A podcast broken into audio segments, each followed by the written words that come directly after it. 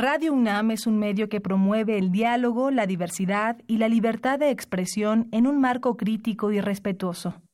Los comentarios expresados a lo largo de su programación reflejan la opinión de quien los emite, mas no de la radiodifusora.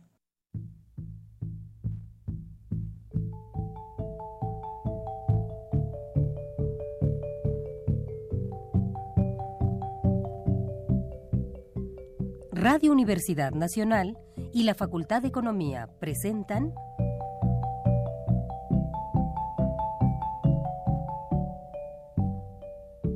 Los bienes terrenales.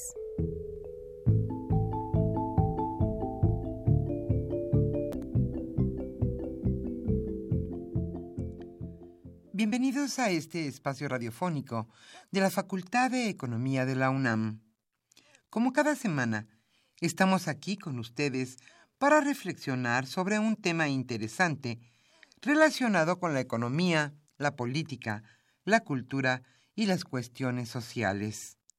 En nuestra mesa de análisis participan destacados especialistas, quienes nos acompañan hoy en este estudio.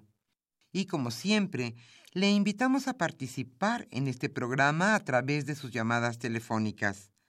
Para nosotros, es un gusto saber que usted desde su casa, desde su oficina o en el lugar donde se encuentre, se interesa en el tema que tratamos. Nuestro número 5536-8989. Repito con mucho gusto, 5536-8989.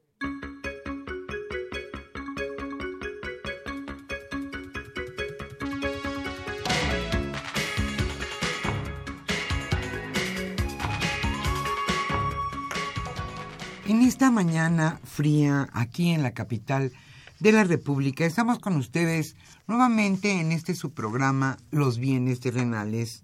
Hoy estaremos con ustedes Socorro Montes en los controles técnicos y en los teléfonos contestando con mucho gusto sus llamadas telefónicas Pedro Rosales, Orlando Santana y Manuel Mateos.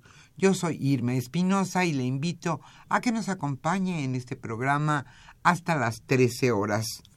El tema que hoy se abordará en nuestra mesa de análisis y desde luego es un tema muy muy importante en la economía nacional es México y el Tratado de Libre Comercio de América del Norte.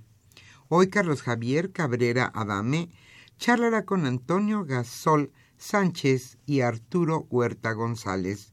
Ellos son catedráticos de nuestra facultad, la Facultad de Economía de la UNAM, y desde luego especialistas en el tema. Y hoy, a los primeros radioescuchas que se comuniquen a este programa, les estaremos obsequiando el libro coordinado por Roberto Iván Escalante Semerena, titulado Gobernanza Colectiva de Recursos de Uso Común.